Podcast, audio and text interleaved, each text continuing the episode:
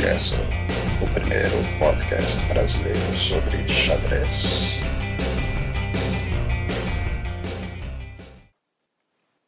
Olá, hoje é terça-feira, 2 de dezembro de 2014. Este é o podcast, eu sou Alexandre Sigristi e, só para acompanhar os gigantes Anishigiri e Alexander Morozevich, hoje eu também perdi.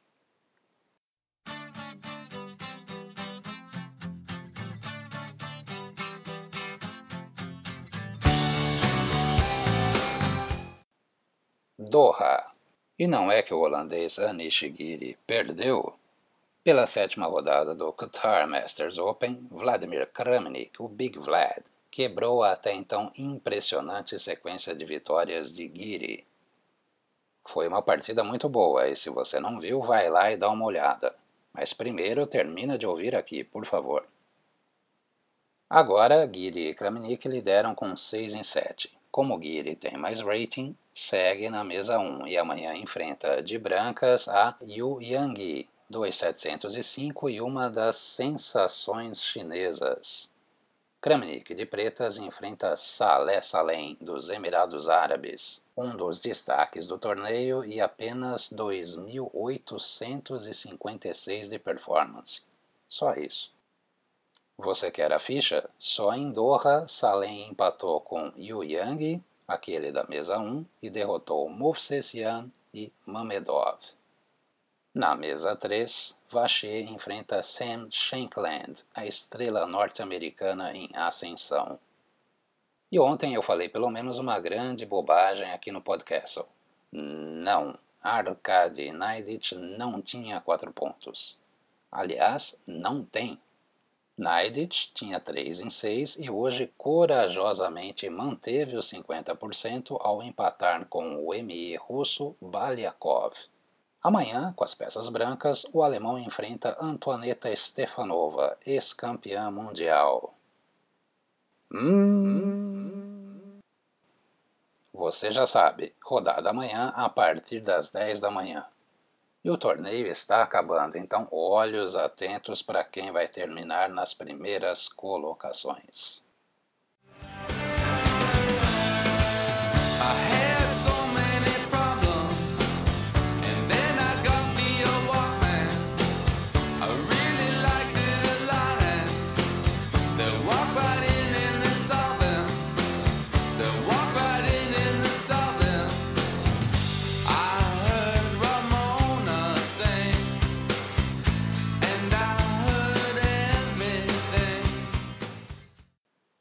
Calendário. Calendário. Amanhã tem mais xadrez de rua dominando no restaurante e pizzaria Prímula, que fica ali na Coronel Diogo, Jardim Glória. É a terceira etapa do circuito Blitz Xadrez de Rua Prímula. As inscrições custam R$ reais e podem ser feitas até às 20 horas. Mas facilita, chega um pouco antes.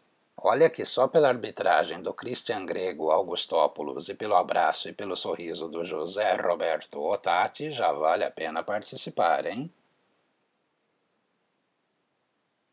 Ontem eu já havia falado do primeiro torneio de xadrez colégio RGF em Limeira, no dia 6, o torneio do Felipe Marino, o Marinov. Faltou falar que a arbitragem é do internacional e incomparável professor Roberto Teles de Souza. No sábado também tem o oitavo torneio Nikkei de xadrez. Vai começar às 11 horas da manhã lá na Academia da Consciência do Xadrez. É na rua Galvão Bueno, pertinho do metrô Liberdade. Arbitragem do Super Albano Agostinho e organização do Hiper Ed Sakita. Atenção, vagas limitadas, 80 jogadores, então não dá bobeira e vê se se inscreve logo. Vasta premiação, jogos de peças, tabuleiros e troféus. E no domingo, dia 7, tem mais circuito solidário. É a 29 etapa e vai ser realizada em Vinhedo. Informações das notas deste episódio ou em www.csxadrez, C de circuito, S de solidário, xadrez.com. csxadrez.com O circuito solidário, eu não me canso de dizer, é aquele circuito que tem a belíssima iniciativa de arrecadar alimentos que são doados para instituições da cidade que recebe o torneio. A inscrição é um quilo de alimento. Você vai lá, joga xadrez, se diverte e ainda ajuda quem precisa. E se você por acaso acha que só existe diversão nas vitórias, você precisa passar a vez e voltar algumas casas nesse nosso jogo da vida.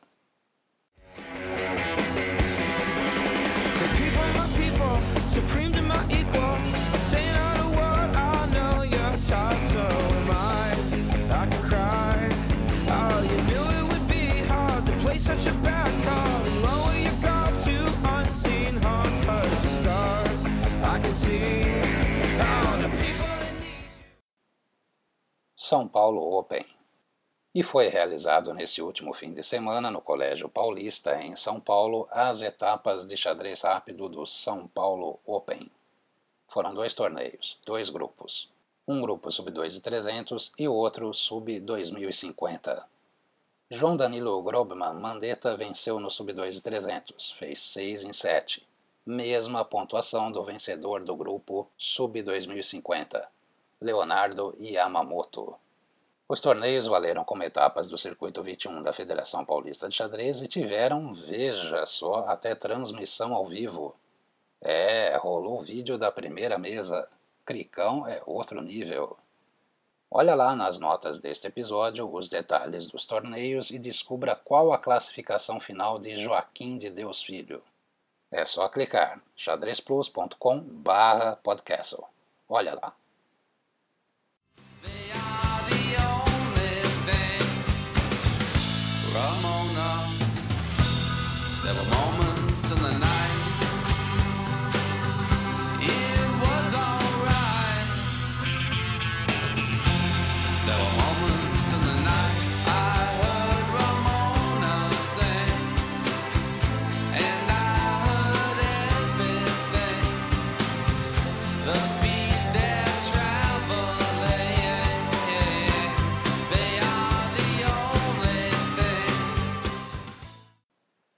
Rating FIDE. Só para fazer um mistériozinho, hoje vamos falar apenas do rating dos brasileiros e das brasileiras. O rating internacional fica então para outro episódio. O nosso top 10 masculino é composto por Rafael Leitão, Fier, Milos, Krikor, Eudebs, Matsuura, Di Berardino, Diamant, Evandro e Shumiatsky. Destaques para Luiz Paulo Supi, 2,414 desde novembro. Matheus Nakajo, agora com 2,390, mesmo rating de Renato Quintiliano. E Armin Proudian, que caiu um pouco em dezembro, de 2,354 para 2,346. Mas presta atenção, fica de olho na ascensão desses três jogadores. Na classificação geral de países, que pega os 10 maiores ratings em atividade, o Brasil está na 33ª posição. Posso até estar enganado, afinal faz um tempinho que eu não acompanho esse ranking de países, mas o Brasil costumava ficar entre 23º e 27º. No feminino, o Brasil está em 47º. O nosso top 10 é Vanessa Feliciano, 2,290, Juliana Teral, Ana Vitória Rotebart, Júlia Alboredo, Joara Chaves, Regina Bonfim, Vanessa Gazola, Artemis Guimarães, Susana Chang e Regina Ribeiro. O destaque vai para Júlia Alboredo, que ganhou quase 50 pontos na lista passada, a lista de novembro. Por que eu estou falando da lista de novembro? Porque no mês passado eu não comentei a lista nacional. É só por isso.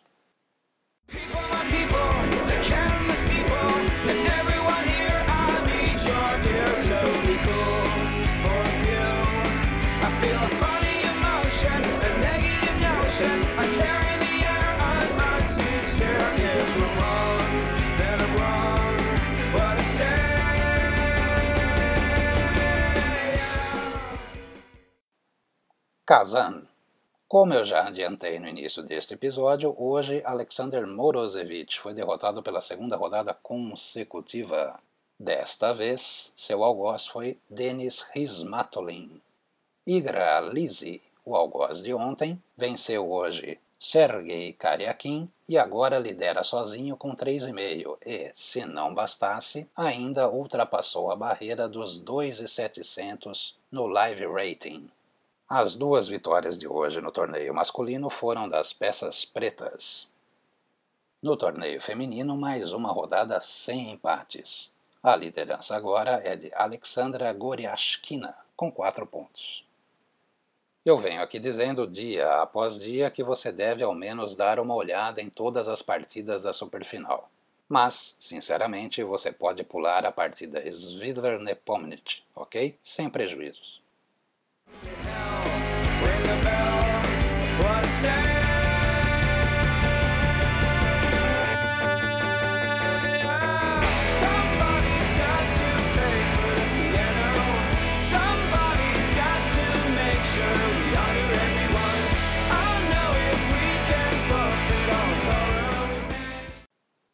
Aquele, abraço. abraço. abraço. Abraço hoje para o figuraça Joaquim de Deus Filho, o José Maier do xadrez. Poeta, figuraça e perseguidor de torneios. A religião de Joaquim, que não custa lembrar, é de Deus, é honrar a deusa Caíssa uma vez por semana. Eu sou Alexandre Sigrist e esse foi o podcast. Até mais.